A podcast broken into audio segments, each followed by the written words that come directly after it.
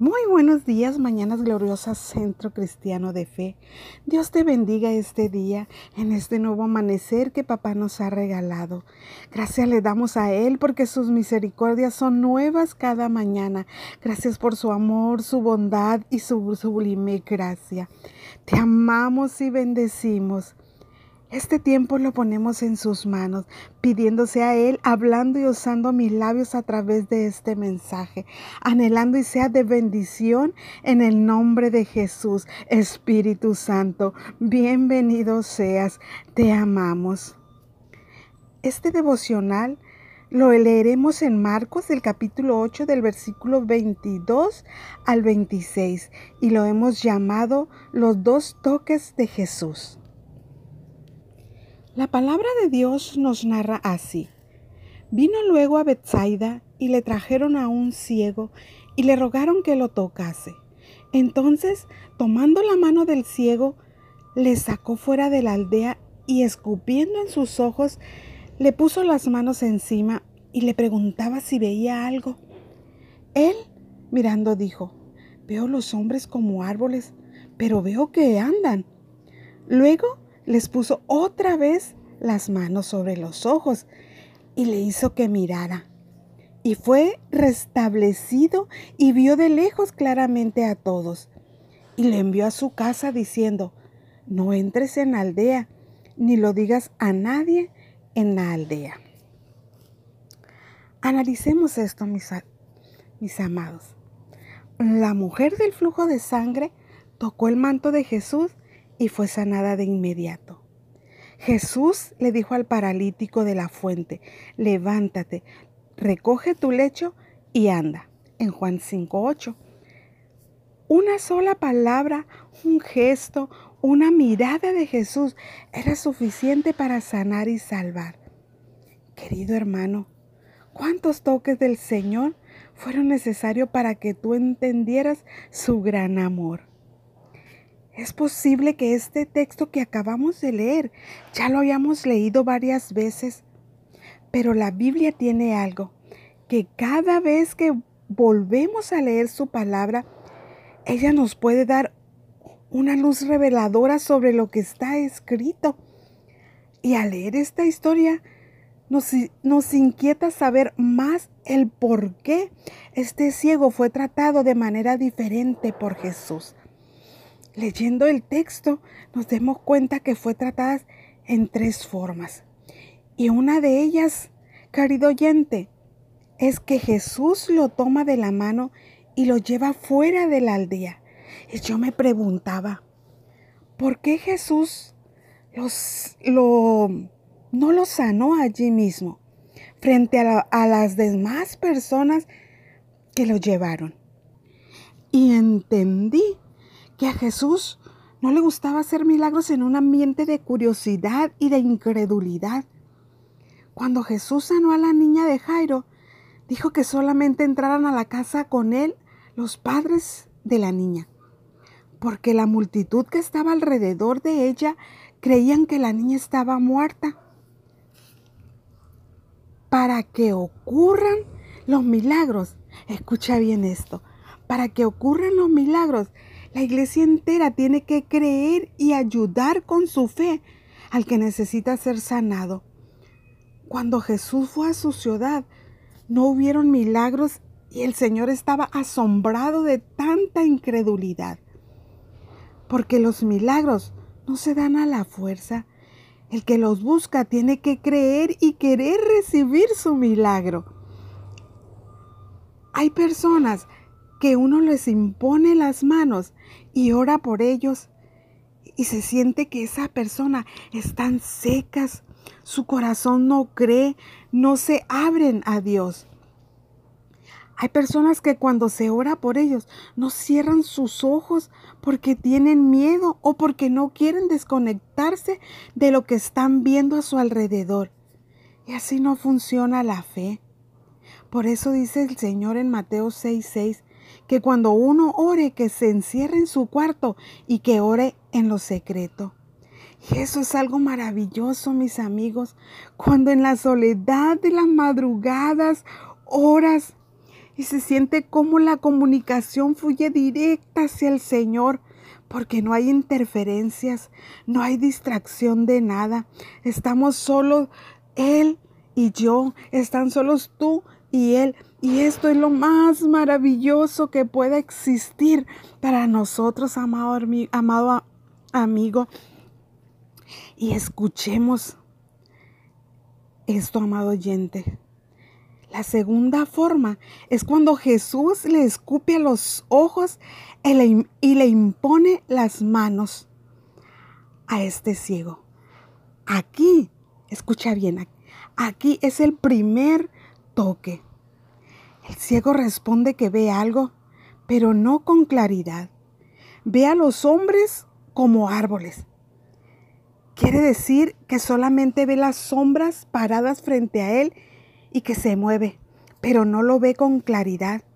Y en este detalle podemos decir que el hombre no había sido ciego de nacimiento, que sabía cuál era la forma de los hombres y cuál era la forma de los árboles. Y este hombre, amado hermanos, no tuvo suficiente con el primer toque de Jesús. Pero el problema no era con Jesús, sino con la fe del hombre. El Señor estaba probándolo en ese momento.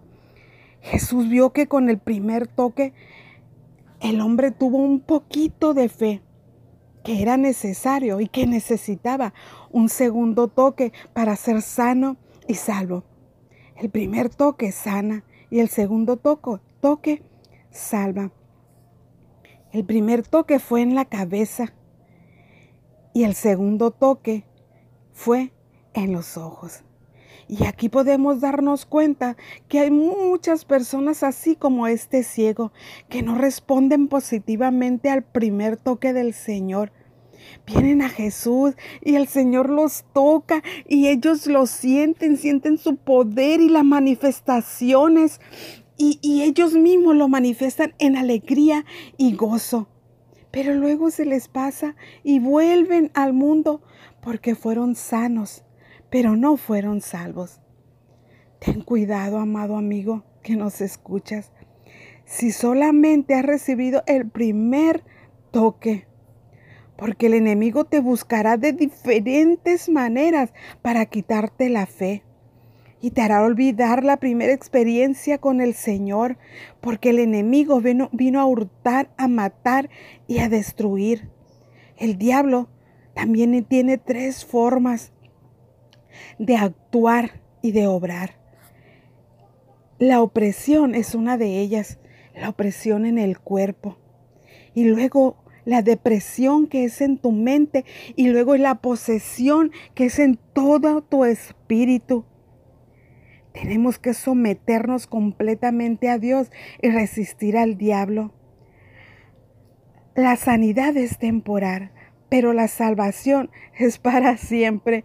Aleluya. Gloria a Dios, amados hermanos. Y seguimos en, este, en esta historia tan maravillosa. Escucha esto. Jesús sanó a diez leprosos, pero solamente uno fue salvo, el que vino a dar gracias. El ladrón en la cruz oyó bien cuando Jesús le dijo, de cierto te digo que hoy mismo estarás conmigo en el paraíso. El ladrón no preguntó cómo, dónde y por qué. Él creyó aquella palabra él la tomó para Él. Yo puedo imaginarme a ese hombre en esa cruz, que todo lo que sentía en ese momento, con esas palabras de Jesús, le trajo paz y le trajo tranquilidad. Esa paz y esa tranquilidad que tú y yo necesitamos muchas veces, amado hermano. Y déjame y te platico esta, esta tercera forma y última en esta, en esta narración. Jesús le pone la mano sobre los ojos y le permite ver con claridad. Escucha, este es el segundo toque. El ciego vuelve a ver a su alrededor y todo lo que ve con claridad. Este hombre necesitó de ese segundo toque del Señor.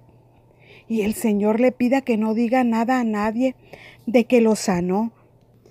Cuando el Señor le pide que no diga nada a nadie de lo que pasó, cuando el Señor le decía eso, era porque sabía que las personas no le iban a creer o pensar que había sido sanado por magia o por poderes del diablo.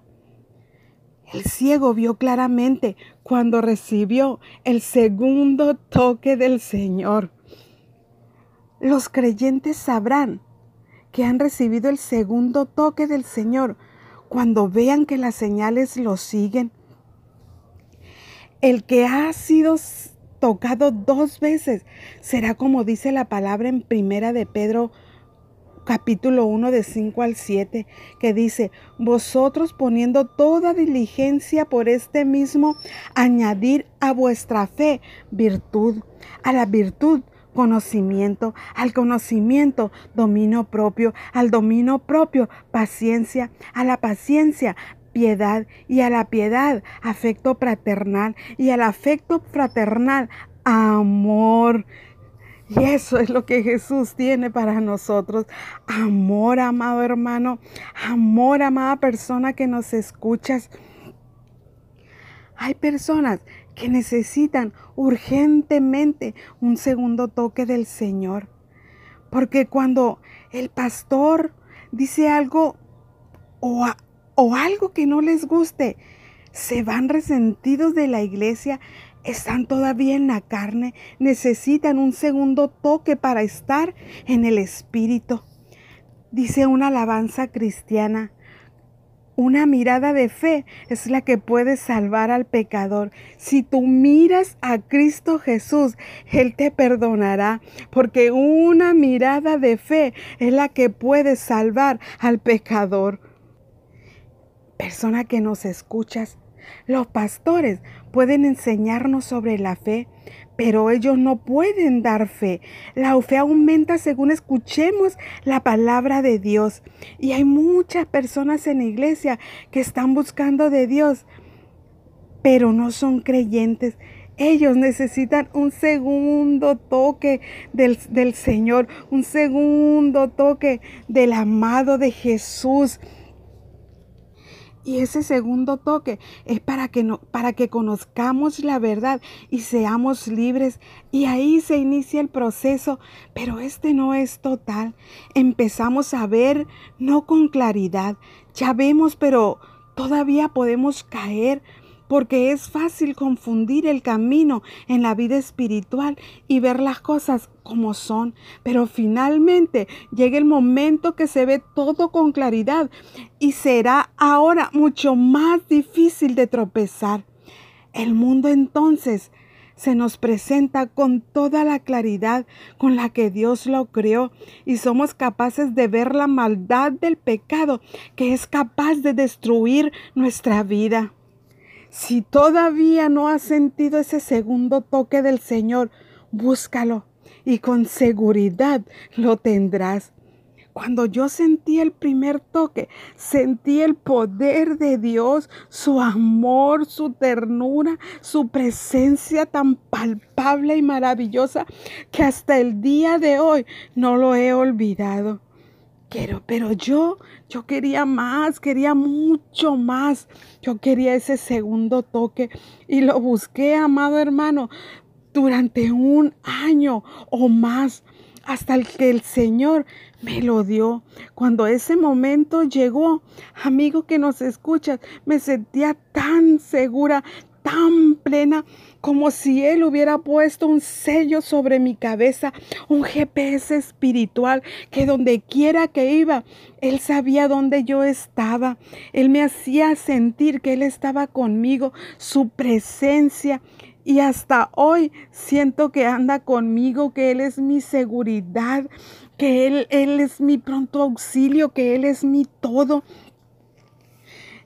Y en esta historia de hoy, Hemos escuchado de este hombre ciego guiado por Cristo y podemos entender en este pasaje que solo Jesús es el único que puede guiarnos también a nosotros y tocarnos para que veamos, para que podamos ver nuestra condición y tocarnos otra vez como lo hizo con este hombre que fue restaurado totalmente. Y así con este segundo toque, también a nosotros nos puede restaurar.